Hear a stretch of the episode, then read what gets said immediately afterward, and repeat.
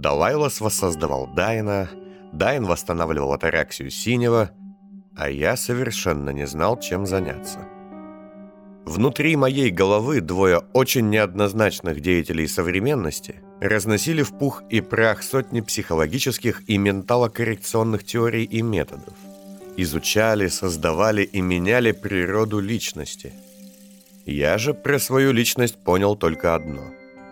Разучился я отдыхать и расслабляться. Или, что будет правильнее, и не умел. Наверное, со времен первого обеда в широком столе. И это не хвастливое «мне некогда отдыхать», показывающее, как якобы занят, могуч и важен человек, произносящий такое «нет». Это признание в слабости. Да, можно многое было бы списать на то, что условия были неподходящими, обстановка не та, да и ситуация требовала собранности – но 10 часов нервов, тревожности и прокручивания одних и тех же мыслей... Ай, да что я вам рассказываю, эти переживания невротика? Скажу проще. К концу своего томительного ожидания, которое чуть ли не свело меня с ума сильнее, чем Лукреция, Понт, Маклис и Звукля, чем бы она ни была, я возненавидел лорда-детектива. Не имея возможности заняться чем-то иным, я прочел книгу заново, от начала до конца. И под конец меня уже буквально тошнило от всех этих внезапных сюжетных поворотов, напряжения, глубоких тайн и дешевого поверхностного символизма, которым автор любезно приправил простые в целом истории. Что было дальше, я толком помню плохо. В памяти засело лишь какое-то возмущение всем этим нагромождением текста и сюжета, которому я решил выразить возражение самым неожиданным способом. И, видимо, понимая, что еще один заход заставит меня сжечь книгу постранично, я решил сам написать рассказ про лорда-детектива.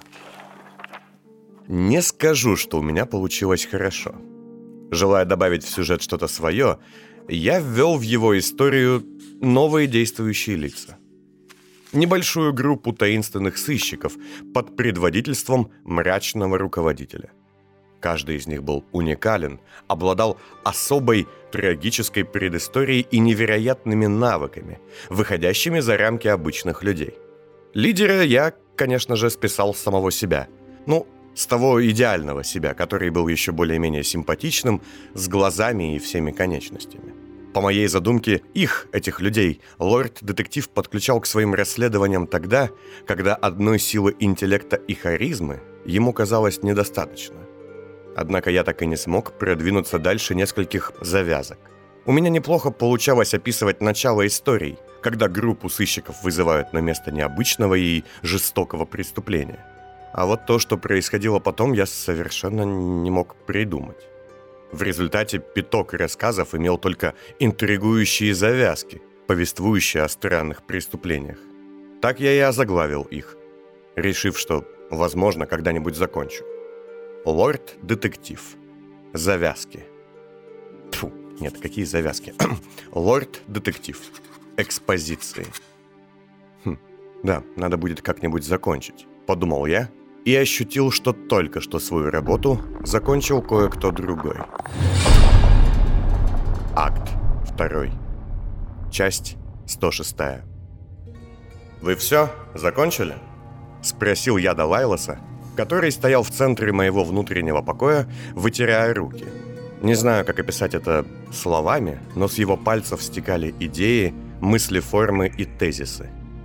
«Я только начал», но если вы о своем альтер-эго, то да.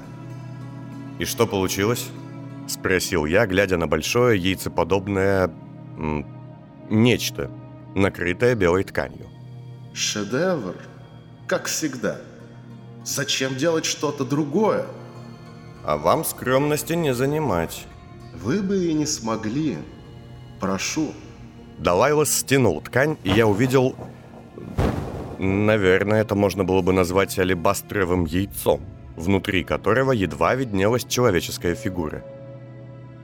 Я воспринял задачу просто, пошло, но изящно. Ощутил, как вы не цените свое время и торопитесь. А ценю вообще-то как раз. А? Что? О нет. Если бы вы ценили время, то эти часы, что вы провели мучаясь ожиданием, не казались бы вам потраченными зря. Если что-то ценишь, то не пытаешься потерять. А вы ваше время как раз теряете. Хоть кто-нибудь не будет читать мне морали, можно без этого? Я просто хочу узнать, что у вас вышло. Вот поэтому я никогда не рисовал портреты на заказ. Итак, Далайлас вытащил из кармана карандаш и взял его словно стамеску или резец, а в качестве молоточка использовал колокольчик. Объяснение будет пошлым, потому что я работал на пошлом материале для пошлого клиента. Я взял орнитофобию и использовал ее как оболочку, подчеркнул примирение со своими страхами и ранее ненавистной степью, изменил оперение на белое, черный цвет близок к вашему врагу, а вам же белый. Он ударил по поверхности яйца. На мгновение мне показалось, что часть скорлупы откололась, упав на пол.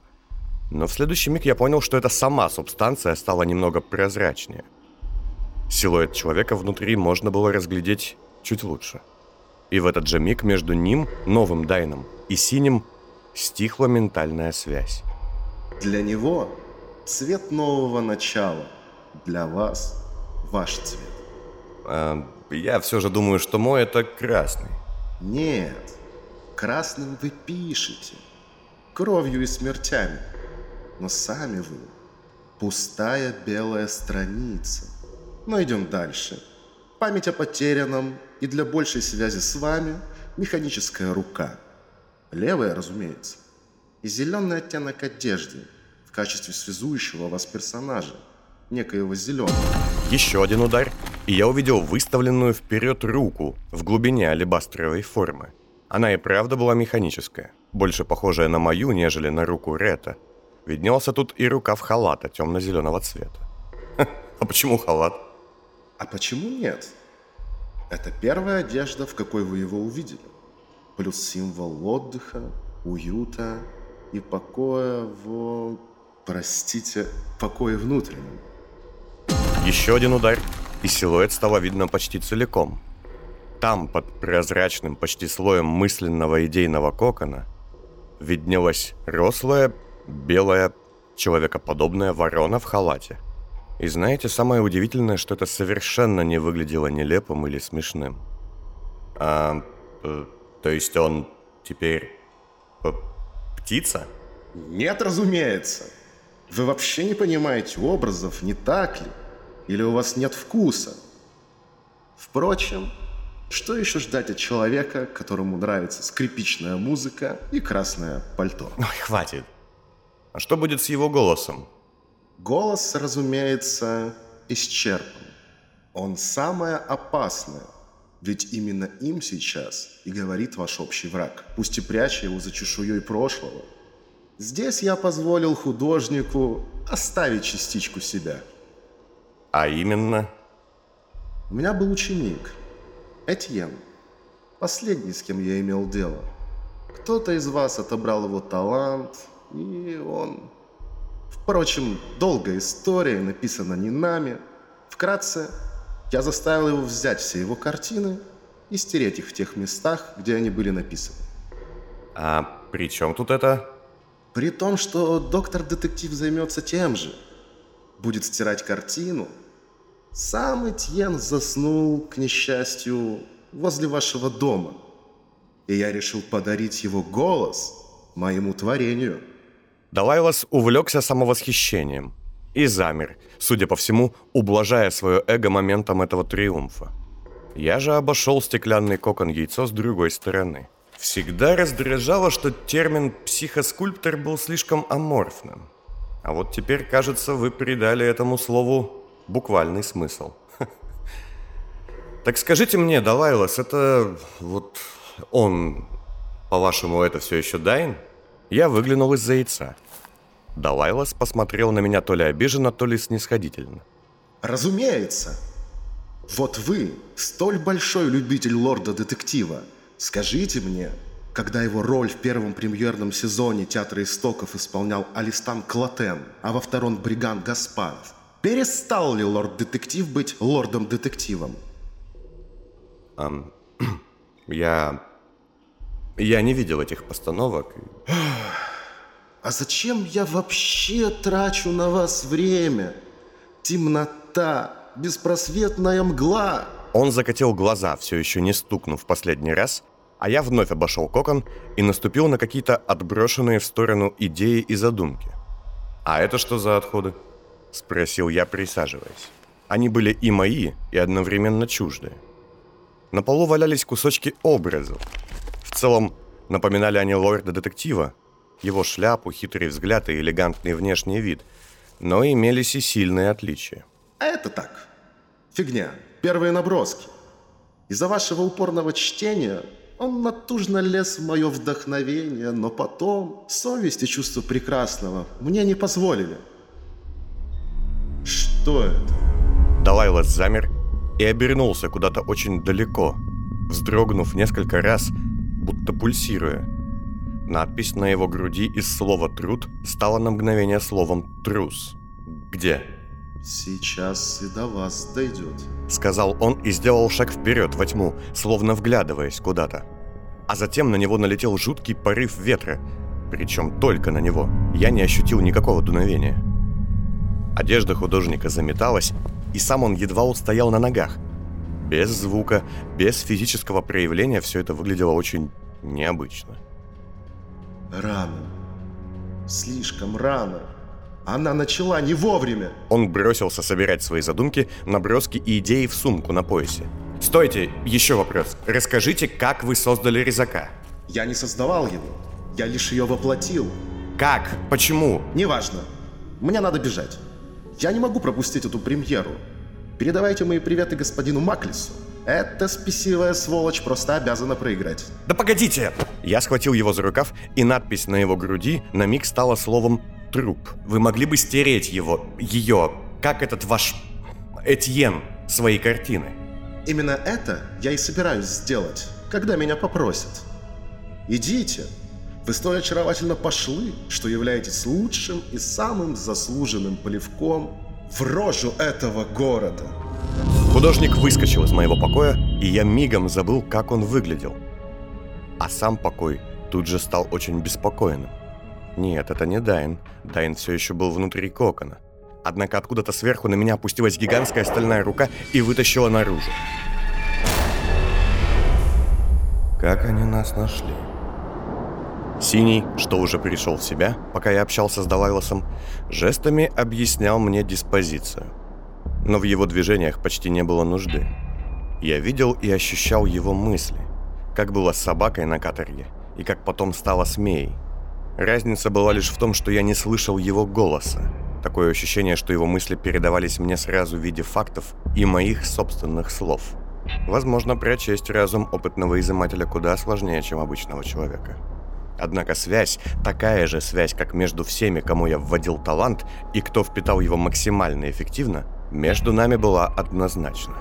За дверью люди, около пяти, думаю, последний шанс. Впилась мне в голову мысль синего, озвученная мною.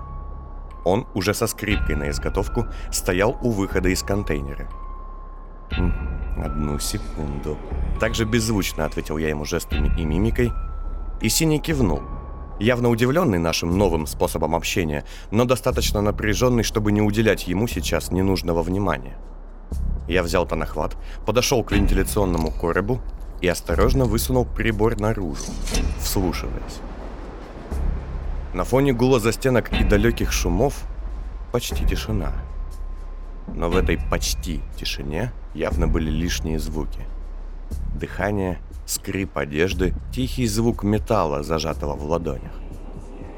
Думаю, они нацелили на вход несколько стволов.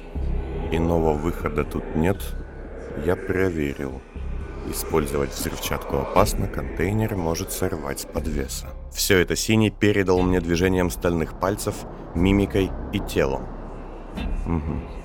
Так, спрячьтесь тогда. Также ответил ему я, и он, к моему удивлению, тут же занял неожиданную позицию. Словно насекомое, он двумя почти беззвучными рывками уцепился за потолок и распластался на нем.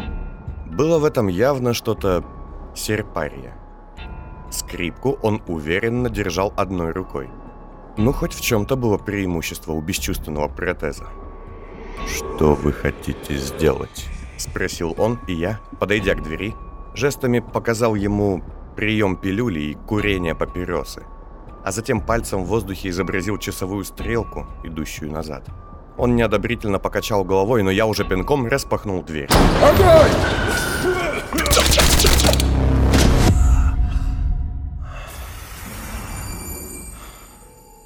Четверо или пятеро.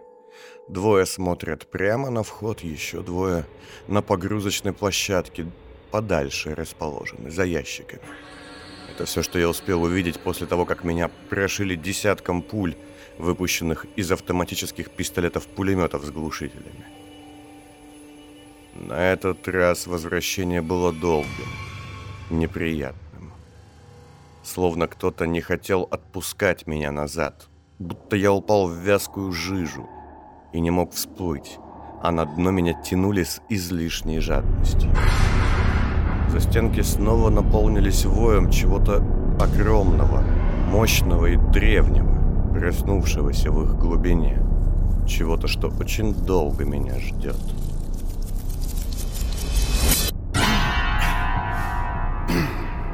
Так, я знаю, сколько их там.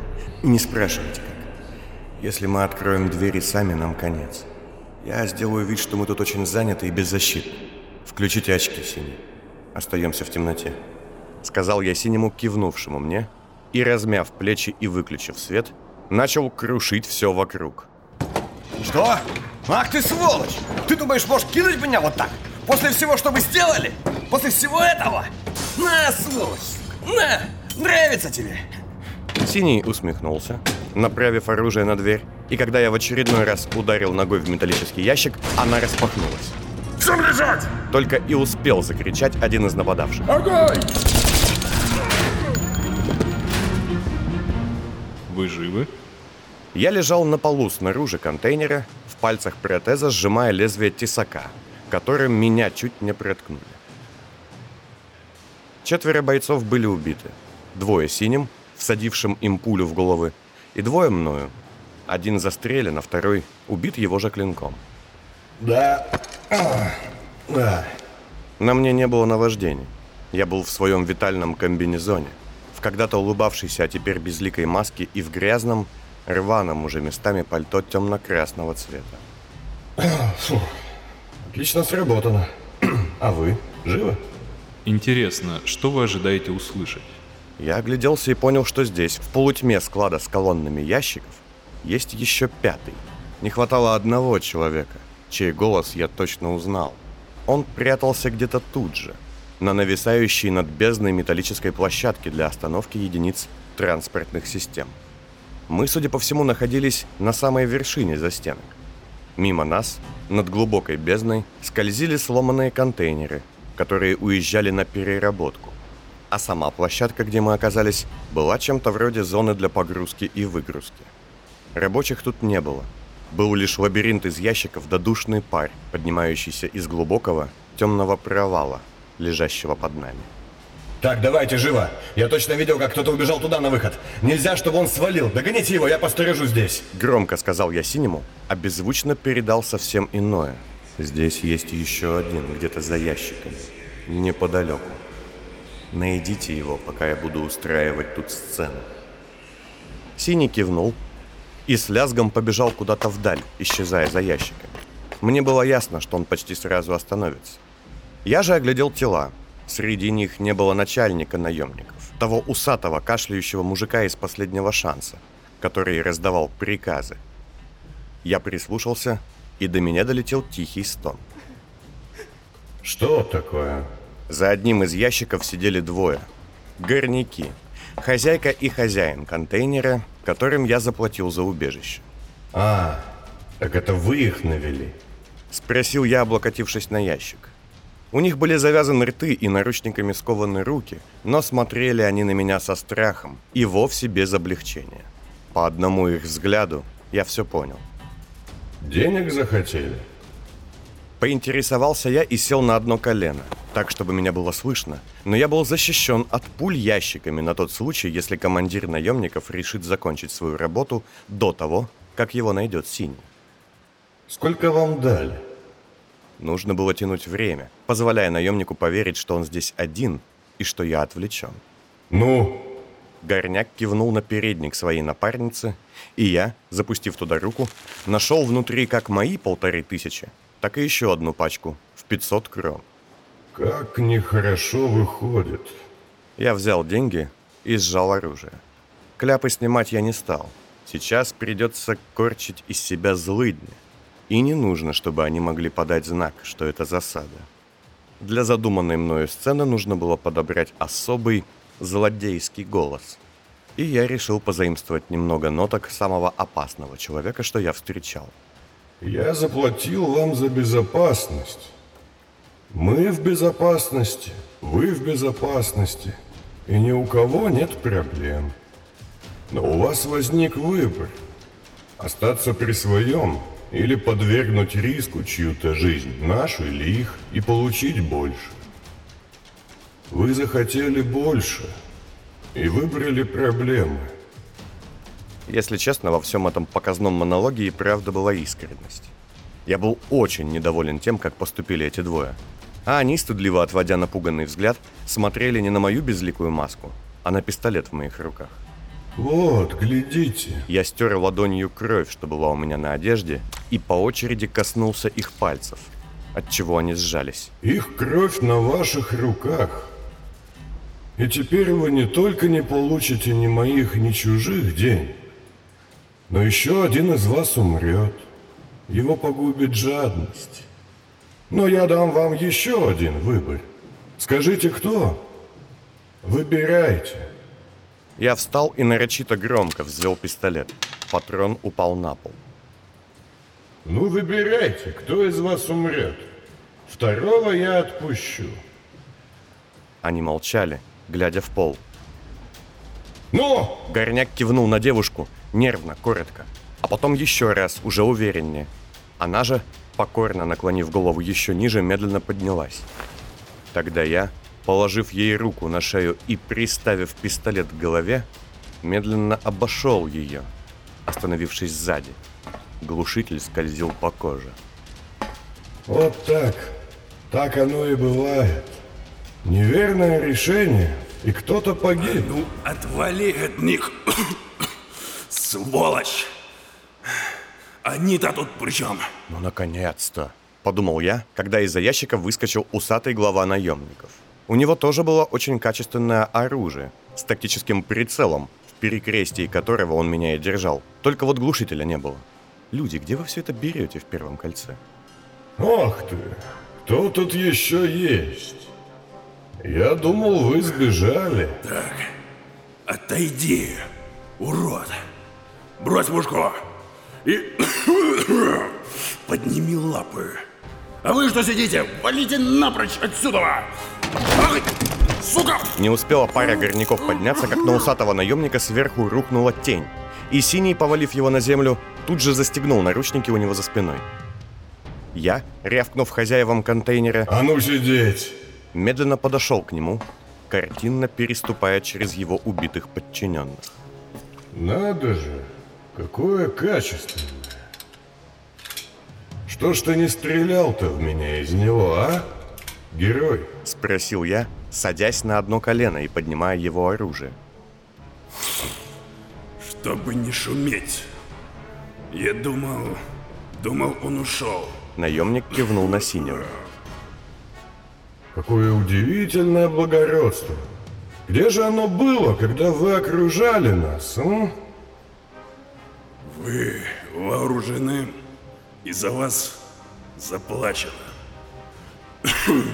А, то есть, если я вложу им в руки пушку и дам тебе деньги, то ты их убьешь? Я встал, подошел к горняку и вложил в его ладони клинок одного из убитых наемников. Давай. Вот он, вооружен. А вот тебе деньги. Твои пять сотен и мои сверху. Я бросил перед усатым командиром две тысячи крон, а затем туда же швырнул и его пистолет, кивнув синему. Сними с него наручники. Синий поднял бровь и спросил меня, беззвучно, не заигрался ли я. Но я дал ему понять, что все это спектакль и не более. Ну давай, стреляй. Наемник медленно встал и поднял пистолет. По его лицу шел пот, и он покашливал. Хозяева контейнера столовой сжались и закрыли глаза. Стреляй, наемник. Это твой последний шанс. Убей его. Он выдохнул, а затем резко направил оружие на меня и нажал на спуск. Ничего, конечно же, не произошло. Я незаметно разрядил его оружие, пока ходил туда-сюда. А ты хорош.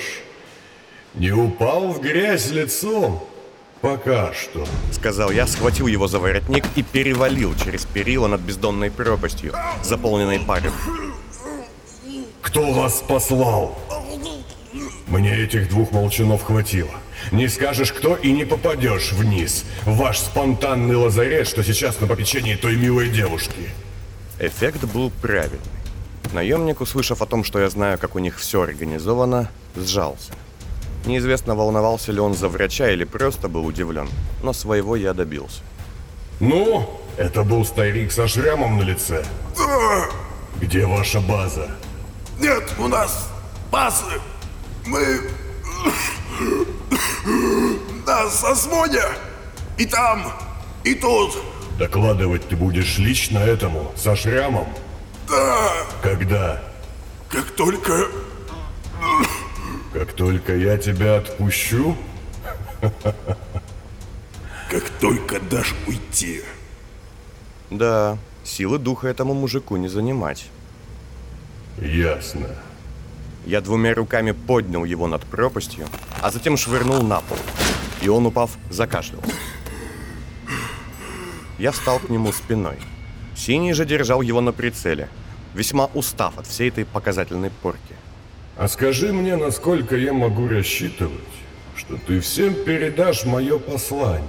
Я обернулся. Сколько бы ни заплатили за меня, этого всегда будет мало. Да у нас... У нас многие уже и так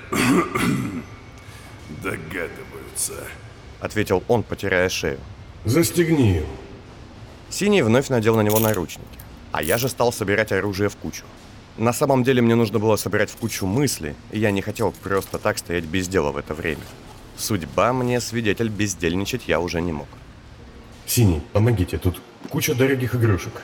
Он, подойдя ближе, сказал, теперь уже нормально. Благодарю.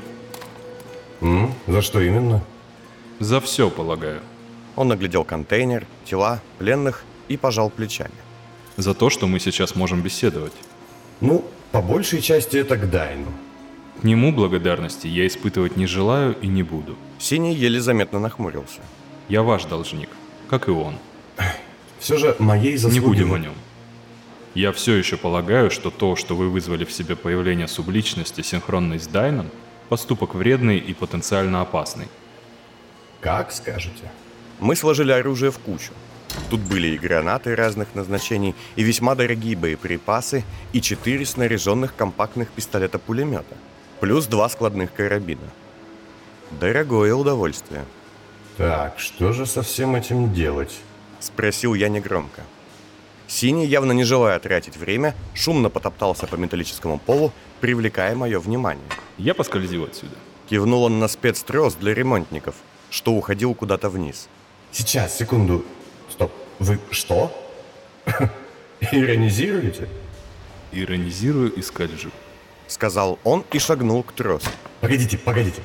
Пару минут. Я обернулся на пейзаж из убитых, пленных и кучи стволов. Стоит ли еще как-то мстить этим несчастным, продавшим нас за жалкие 500 крон горнякам? Как по мне, им досталось более чем, но, возможно, стоит закрепить усвоенное. Скажем, нажатием кнопки отправить их контейнер по линии утилизации, туда, куда увозят сломанное, и послать его в переработку. Заодно и от тел можно избавиться. Хотя это так, мелочи.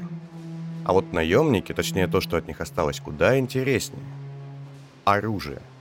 Отличное, редкое и, что самое главное, бесшумное и компактное. Не помню, умеет ли с огнестрелом обращаться собака, но вот Мея точно что-то может. Плюс есть Уга, Инга, прочие товарищи, которые вполне могли бы этим воспользоваться. В первом кольце сейчас бесплатно получить такой подарок маловероятно. С другой стороны, если честно, мне и со скрипкой-то на спине бегалось по застенкам весьма неудобно. Тащить друзьям целую сумку пушек – это, конечно, по-бригадирски, но верная потеря мобильности. Может попробовать их отправить на фабрику Тарикса? Найти кого-нибудь из клана по пути и дать ему, чтобы тот отнес, тем самым искупив свой поступок. Не факт, что сработает, но в целом как вариант. Ну или вовсе уничтожить, чтобы не доставалось никому. А вот насчет начальника наемников... Можно, конечно, дать ему пинок под зад и пусть валит, донося до всех мысль о том, что с нами шутки плохи. Можно убить. Вполне заслужил. С нами бы он церемониться не стал. А можно? Можно сделать хитрее. Есть одна идея, но довольно мрачная. Я ведь его почему спросил, кому он будет докладывать? Если сейчас сделать тут на коленке быструю интрузию, то можно либо получить настоящего шпиона в стане врага, либо засланного убийцу, который имеет шанс пустить Гальтону-старшему пулю в лоб во время доклада. Правда, проблема в том, что создать такую интрузию я смогу лишь, если введу ему изъятый где-то навык. А под рукой у меня лишь парочка горняков, чьи сильнейшие таланты – это азартные игры у мужчины и финансовые махинации у женщин. И, как мы можем заметить, ни ставок они делать толком не умеют, ни с деньгами обращаться. Так что эффект интрузии создать получится, но явно недолгий. Хм...